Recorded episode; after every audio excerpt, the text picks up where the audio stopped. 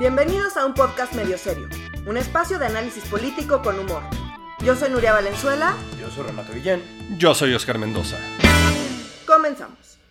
Hoy vamos a hablar de la renuncia de Carlos Ursúa, la controvertida elección a gobernador en Baja California y ahora que terminó la maroma estelar, Renato nos va a contar el chiste que le editaron. Uy. Sacando todos los trapitos al sol desde el principio. Eh, no, pues nada, una bomba atómica esta semana en el gabinete de AMLO, que siempre que te explote el gabinete debe ser incómodo, o sea, ¿no? debe ser muy gacho. Toda mi ropa tirada por todas partes, ¿no? Bueno, no es noticia para a estas alturas de la vida ya, solo que vivas abajo de una piedra, no te enteras de la renuncia que hubo esta semana. En efecto, renunció el, el secretario de Hacienda, Carlos Ursúa, y yo la verdad tengo muchas preguntas, porque dejó, o sea, no, no dejó una carta muy misteriosa, así como de novela de misterio, de den cinco pasos y encontrarán el tesoro de la abuela. Como que no nos dijo mucho al mismo tiempo que nos dijo muchísimas cosas, ¿no? O sea, eh, bueno, pero a ver. No nos dijo mucho, pues nos dijo. ¿Sí nos dijo mucho? No, no, nada más, nada más, nada más. Tienes razón, perdón, tengo que pensar más lo que digo. No, pero, pero sí nos dijo, o sea, hombre, es muy sintomático muchas cosas que dijo, pero al mismo tiempo es muy sintomático cosas que no dijo, ¿no? O sea, que dejó como al aire. Yo, por ejemplo, hay, hay, muchas cosas que no entiendo, pero ¿qué significa? Esta es la tercera renuncia, segunda renuncia que ha tenido AMLO en estos ¿Siete meses? Hay un montón, pero digamos que es la cuarta de alto, de alto nivel. La cuarta de la cuarta, muy bien. A ver, ¿cuáles son? O sea, tienes... Em, tenemos... A ver, hay una de alto nivel, que es la de Josefa González, que esa, quiero empezar con esa porque esa realmente no tiene mucho que ver, que era la secretaria de la Semarnat, que hizo un escándalo ahí, detuvo un avión Ah, se le hizo tarde y detuvo el avión, se enteraron que había exactamente, hizo el oso y, terminó renunciando por Congreso. Sí, no, no, no, Para que nadie corre a nadie, ¿no? Esa no tuvo nada que ver, fue un escándalo ahí, la cagó y ya, ¿no? Las que sí tuvieron que ver con temas políticos fueron otras dos. La primera es la de Germán Martínez, el ex titular del IMSS. Que ya hablamos en el capítulo 2. Exacto, de la cual ya hablamos, que se quejó curiosamente de Carlos Ursúa precisamente. Entonces dijo, la ah. Secretaría de Hacienda no me está dejando operar, yo así no puedo trabajar, están haciendo recortes al Chile y eh, están siendo más neoliberales que los neoliberales. Esa fue su queja y renunció. Básicamente lo, que dijo es, no me están dejando operar, renuncio. Al otro que, eh, al que le pasaron por encima fue a Tonatiu Guillén que era el titular del Instituto Nacional de Migración, que fue el que planteó eh, toda la estrategia de migración y luego hasta que llegó Ebrard fue a negociar con Trump y le pasaron por encima y cambiaron radicalmente el rumbo que le había planteado y pues renunció porque le están pasando por encima. Eh, estas fueron las, digamos, las tres renuncias de alto nivel previas a esta que es todavía de más alto nivel, la Secretaría de Hacienda es una de las, de las más importantes. Pero no había pensado que en efecto Germán Martínez dice no me están dejando trabajar y renuncia. Y ahora en la carta Ursúa también dice no me están dejando trabajar y renuncia. O más bien están diciendo se están pasando por el arco del triunfo las cosas que estoy yo proponiendo.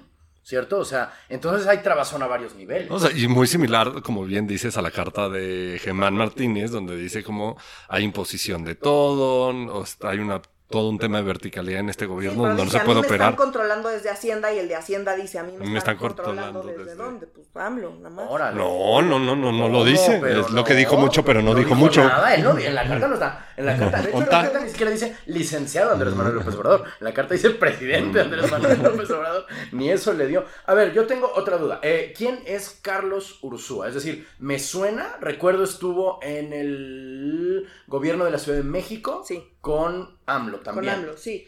Sí, a ver, aquí es importante porque mucha gente está diciendo, no, este güey, si no pudo que se vaya. El mismo AMLO dijo algo del vino nuevo en botellas viejas y no se puede. Eh, dijo, no, pues me entregó ahí un plan, que su plan nacional de, de desarrollo estaba, estaba muy neoliberal, entonces le tuve que hacer cambios, le tuve que corregir la plana porque ese señor es muy neoliberal. Oye, o sea, nada más como comentario así en paréntesis, Alexa nos debería decir frases de Andrés Manuel como vino medio vacío, medio lleno. es que ahorita que estás diciendo todas estas frases. Alguien debería publicar un libro, ¿no? Al final del sexenio con todas las frases. estaría súper bonito. Cierro paréntesis, disculpe, no, no. Eh, Tenía que decir esto. Pues Carlos Ursúa, no, no, es un neoliberal improvisado que vino acá a ver qué nos Carlos Ursúa lleva colaborando con AMLO desde hace 23 años. En el 2000 fue efectivamente su secretario de finanzas. desde antes de ganar la elección, AMLO ya había dicho que Ursúa iba a ser el secretario de Hacienda. Eh, fue el mismo Ursúa el que presentó todo el plan económico de la coalición de Juntos Haremos Historia de Morena. Es decir, lleva, conoce a AMLO, ha trabajado con AMLO, está comprometido con AMLO. O sea, Y entonces, ¿quién le cambió el plan para que de pronto digan, no, es que es neoliberal? O sea, que amaneció un día así de pronto cambiándole completamente la jugada al peje. ¿o? a mí me encantaría escuchar de López Obrador qué entiende él por neoliberal. claro. No sé, hay que preguntarle a la del ITAM. No, pues, o sea, o sea, yo, a mí en el ITAM me enseñaron que el neoliberalismo no existe. O sea, como que me estás preguntando a la persona Claro, el equivocada. pez no sabe lo que es el agua, o sea. Entonces, aquí enseñamos el modelo neoclásico. El neoliberalismo es un invento. Y, eh, o sea, Potato, potato. Pero potato, bueno. potato, sí. Eh, entonces, eh, sí, a mí me encantaría saber qué entiende López Obrador por neoliberalismo. Yo creo que para él el neoliberalismo es todos los que están en contra de él o los que lo contradicen de alguna manera son neoliberales. Mm. Yo lo que creo, o sea, en cuanto al Plan Nacional de Desarrollo, por ejemplo, yo lo que creo es que Carlos Ursúa es un economista muy técnico, muy serio, eh, presenta un Plan Nacional de Desarrollo bien estructurado, que implica rigidez, que tiene que estar vinculado con el presupuesto, en fin, o sea... Y ahí, ahí recordemos que el Plan Nacional de Desarrollo había dos versiones, y lo, lo dijo el mismo Andrés Manuel. Una que parecía escrita por el exsecretario de Hacienda Midi Carstens, según AMLO. según AMLO. Que fue la que- el que hizo Ursúa. Ursúa, Y el otro, el que él personalmente redactó y el, el que está en el Congreso, que Que no es tarea del presidente hacer, según yo. sí, porque lo manda al Congreso, pero, o sea, o sea, es facultad del presidente. Ah, vaya, vaya, vaya. Ok, ok. Y se lo aprueba el Congreso, pero es donde viene el no a los neoliberales y todo este discurso. Sí, es un, o sea, el tema es que es un documento que tiene que ser muy técnico. Yo creo que López Obrador se siente incómodo con la parte técnica. Entonces, todo lo que vea técnico le llama neoliberal. Ah. Pero ojo, la parte neoliberal debería estar en el contenido, no en la forma. Es Ya. como la Estrategia Nacional de Seguridad, lleno de buenos deseos y mucho discurso vacío que no se puede medir y no, Sí. no nos va a llevar a muchos lados. O sea que cuando AMLO compra escritorios y ve las instrucciones, dices, esto es muy neoliberal. Exacto. Ok, ya, Sí, entiendo. los diagramas lo hacen neoliberal. Los diagramas exactamente, hacen sí, neoliberal, que siento Sí. que la parte que cuando lo ve muy rígido, eh, que es algo con lo que no se siente cómodo porque no siente que pueda maniobrar mucho, eh, Mm. lo considera neoliberal. Ahora bien, este, la, la, quien llega a sustituir a Ursúa también se hizo famoso por la cara de me lleva la chingada con la cual salió con cuando lo nombraron 45 minutos después, debe ser tiempo récord, de, de, de co- el nuevo secretario, pues, que se Arturo pida Herrera. Arturo Herrera, ¿él quién es? Arturo Herrera tampoco, tampoco es un novato. De hecho, Arturo Herrera es el bateador emergente de AMLO por excelencia. Eh, ¿Qué pasa? En el 2003, o por ahí, sí, en el 2003, em, después, Carlos Ursúa era el secretario de Finanzas de AMLO, Sí. ¿no? Eh, sale Carlos Ursúa y entra un señor que se llamaba Gustavo Ponce. Ajá. Gustavo Ponce fue eh, el secretario de Finanzas que sustituyó a Carlos Ursúa ACU. en el ACU en el gobierno de la Ciudad de México. Claro. Este Nos señor... llamamos Distrito Federal. Este, es- este señor Gustavo Ponce eh, entró en un escándalo, salió un video de él apostando en Las Vegas, AMLO lo tuvo que correr y su Ah. bateador emergente ante la crisis fue precisamente Herrera. ¡Deja vu! Exactamente, o sea, es su bateador emergente. Cuando algo le sale mal a AMLO, llega este güey y la verdad es que hizo muy buen trabajo y se quedó hasta el final de, de la gestión de AMLO en, en el DEF. Es cierto, era la época como de los videoescándalos. Fue Sí, muy de poquito Imas, después. de- sí, toda esa onda, Fue sí. Ponce, La Liga. Imas y hasta el último, así ya el, el plato fuerte fue Bejarano. Exactamente. Órale. Sí, sí, sí. Y Ahumada también estaba ahí en el camino. ¿Quién? Ahumada, Carlos Ahumada. Ah, claro, sí, sí, claro, sí, sí, sí. pues. Él era el que estaba. el que le daban en los- de- sí. de. Lo bueno es que AMLO ya agarró experiencia y ya aprendió a no contratar a gente corrupta. Es lo bueno. Es lo bueno, sí, no, no, no, no es como sí. que el déjà vu. Ahora bien, eh, una parte misteriosísima en la carta, querido, querido Oscar, era que decía, me voy porque hay un conflicto de interés, tan, tan, tan. Pero es así como cuando dicen, ah, es que hay una mancha de sangre en la sala y todos, ¿quién será? El, el, el, el, el, el, el, el, La cocinero, la amante, el, el quién, o sea, ¿qué es esto? ¿Qué, Conflicto de interés e imposición de funcionarios. ¿Qué es conflicto de interés? O sea, cuando algo te interesa pero te conflictúa, como que dices, ay, creo que me gustan los hombres, pero no. ¿Qué es en realidad el conflicto de interés? ¿Quieres la definición por ley? No, la- el conflicto de interés es que tú estás realizando un trabajo, pero en realidad este, tienes intereses en otro lado que podrían conflictuar tu decisión. Ah, ok. El que, el de, de que, que ay, ahorita se me olvidó, el secretario de Comunicaciones y Transporte tenga una constructora y que le contrata a esa constructora la construcción de dos bocas. ¿Podría suceder? Pero... ¿Es un conflicto de interés? ¿No se llama hacer política? Todo en México el conflicto de interés nos encanta, pero como es muy, muy difícil demostrar conflicto de interés y nos dijeron como ni idea qué, qué está sucediendo y cómo se puede comprobar. Entonces ahí entró la oposición con unas cosas hermosas desde el Congreso que se llaman los puntos de acuerdo. Los puntos de acuerdo son comunicados donde se exhorta o donde se le exige a ciertos poderes de la Unión que hagan ciertas cosas, ¿no? Son unas grandes cartitas a Santa Claus. ¿Se acuerdan cuando fue el tema de la Casa Blanca? Se armó toda una comisión que iba a investigar. Todo inició por un, punto de acuerdo que armó toda una comisión de investigación y que no salió nada en el tema de la Casa Blanca, de Ayotzinapa, de todo eso. Entonces, pues la oposición, ahora los del PRI, eh, piden que la Secretaría de la Función Pública investigue y aclare la imposición de funcionarios y de conflicto de interés. También este, los del PAN, lo mismo, pero además incluyen que la Fiscalía General de la República investigue el tráfico de influencias desde el gobierno de Andrés Manuel. Y por último, de Movimiento Ciudadano, este Dante Delgado pidió una reunión de trabajo ya con el ciudadano, este Carlos Ursúa, el exsecretario de Hacienda, para ahondar en las causas de su renuncia porque pues no se entiende nada.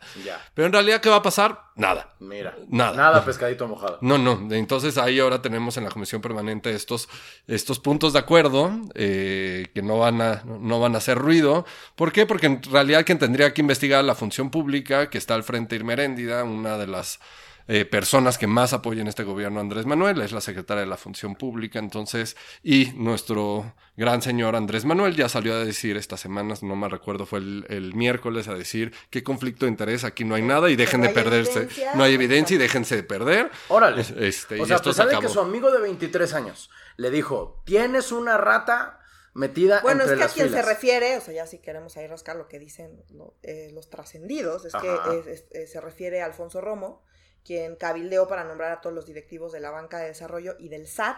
Romo es el jefe de la oficina, de, presidencia. el, pues, empresario de Nuevo León. Es un súper empresario de Nuevo León. Ahora, recordemos, Margarita Ríos Farjat, que es la titular del SAT, que es otra de la... Cuando dice gente que no conoce sobre la hacienda pública, eh, muy probablemente se está refiriendo a ella. Ah, ya estamos Recordemos, sí, exacto. Recordemos que al principio de la administración cambiaron el reglamento del SAT. Ajá. Y digamos que tenían eh, requisitos eh, requisitos altos para ser titular del SAT.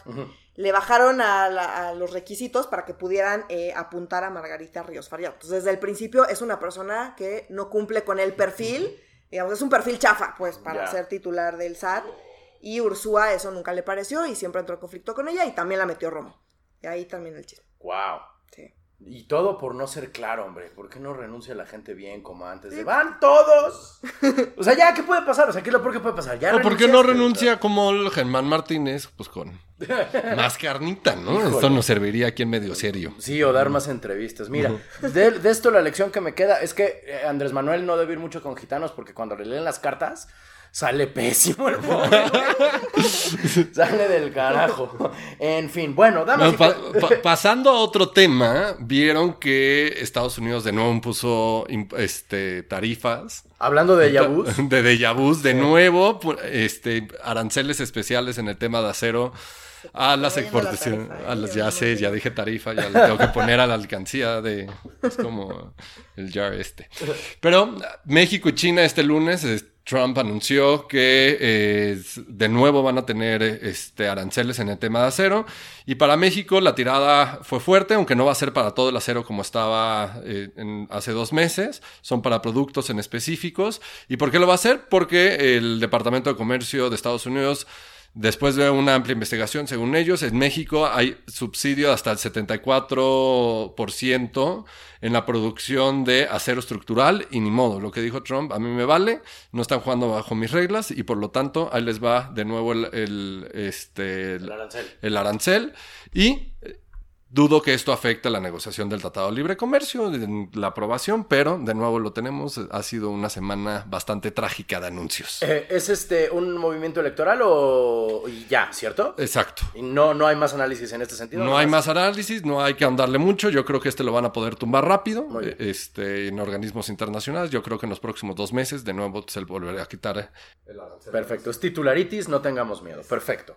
Este, también no sé si se enteraron sobre, bueno, eh, es que esta semana estuvo muy, muy pesada, ¿no? Pero en otra nota que sí es francamente preocupante, o al menos el titular fue muy preocupante, sobre la elección en Baja California, ¿no? O sea, el, el- el- ahora el, gobier- el, el gobernador de Baja California va a gobernar cinco años en lugar de dos. Es esto, como decían en Facebook, ven cómo se va a reelegir el peje. Esto es un ensayo, ¿cómo está la onda? O sea, ¿qué está?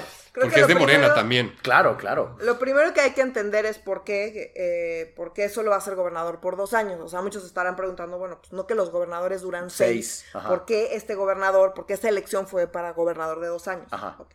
Todo esto se remonta al 2007, donde hubo una reforma para homologar los calendarios electorales de todas las entidades federativas. Ah, chinga. O sea, que todos los estados del país tengan elecciones al mismo tiempo. Eh, no al mismo tiempo, pero sí en las mismas fechas. No sé si se acuerdan antes que todos los años teníamos elecciones en Sí. todos los meses. O sea, Sí. bueno, Y salía más exagerando. caro que ahorita.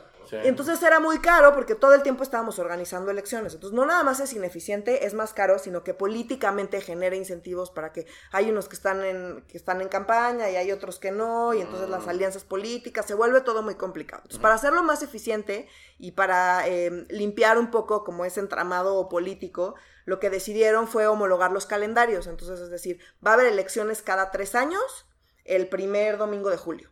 Ok. Esa es la idea. Entonces, vamos, todas aquellas, eh, todas aquellas entidades federativas que tienen elecciones en fechas extrañas que no son, que no coinciden con las fechas de las elecciones federales, que son cada tres años, eh, pues van a ir recorriendo sus calendarios para adaptarse a esto, este, este mismo calendario. Entonces, uno de los estados que tuvo que adaptar su calendario fue Baja California. Ok.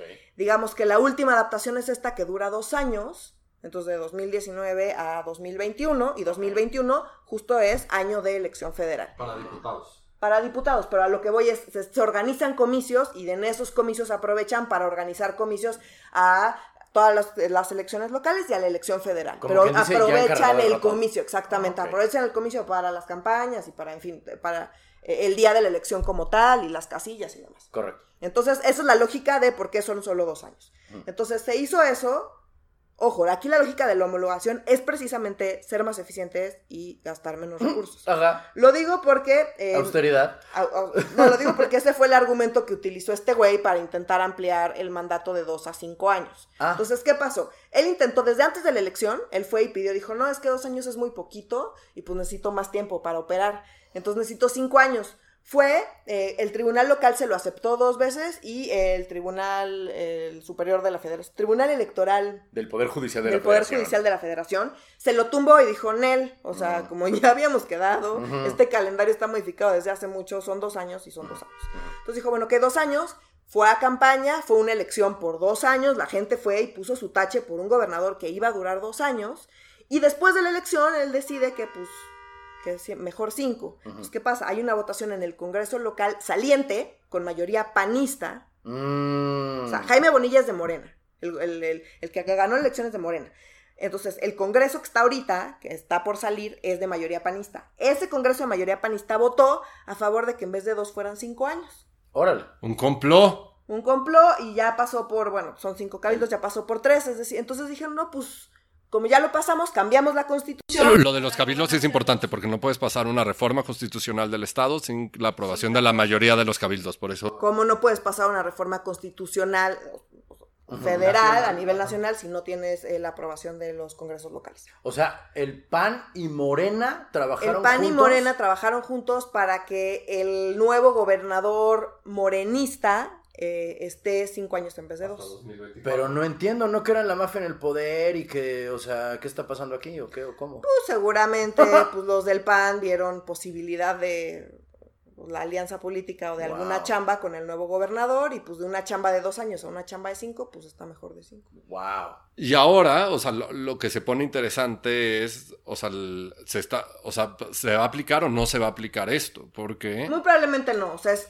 a todas luces es inconstitucional, o sea, es decir, pues la gente fue a votar por un gobernador de dos años, no puede de repente decidir ellos por sus pistolas que van a ser cinco. no lo puede ser retroactivo. o Ya sea, dijo el PAN, ya dijo el PAN que van a, em, a meter una acción de O sea, inconstitucionalidad. el PAN le pasó esto al gobernador de Morena y el PAN nacional. El PAN nacional Marco Cortés, Ugh, nuestro Marco amigo con Marco K. eh, ya fue y salió a decir que van a meter una acción de inconstitucionalidad. Esto ante es la todo un complot, Corte. muchacho. Y seguramente lo van a tumbar, pero a lo que voy es sí es increíble que pues les esté valiendo. Reata.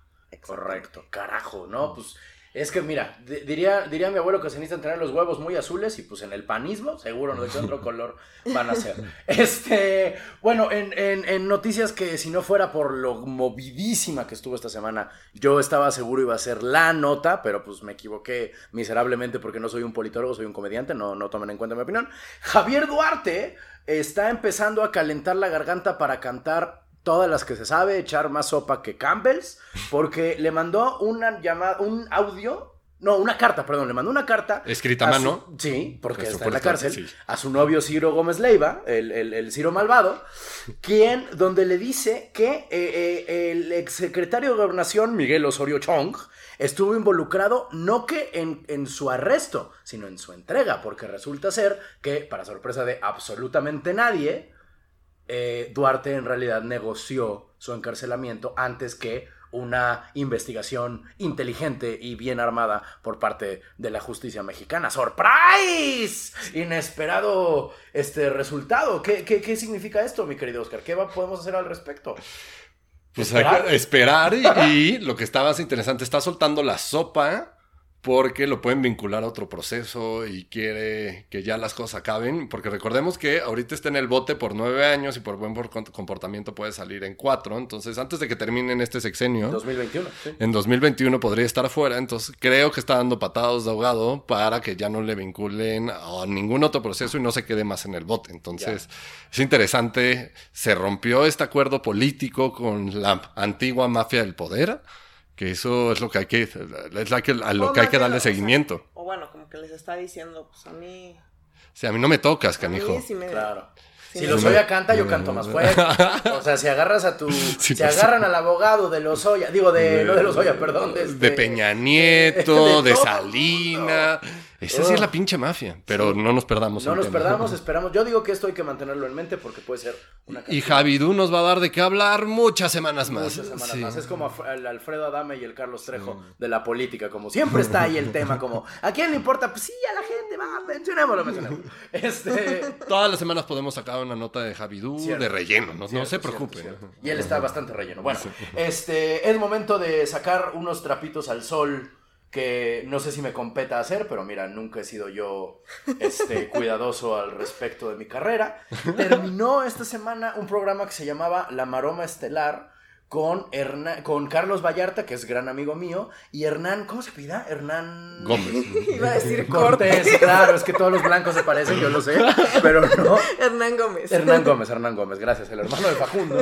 El hermano malo de El Facundo. hermano malo de Facundo. Donde, donde te- bueno, terminó, Carlos Vallarta salió a. Él, él- él renunció, él, él anunció la, la renuncia en sus redes sociales por medio de un video donde decía que por Bastante elocuente y bastante. Él es muy elocuente, la cara no le ayuda, pero es muy elocuente. No, no, no, sí. Algo que, que- que yo tengo el privilegio, yo tuve el privilegio de, de que me invitaron al, al programa de La Maroma. Este, y les puedo decir desde adentro, hombre, no tengo los pelos de la burra en la mano, pero nunca vi a Hernán y a Carlos juntos, ni una sola vez.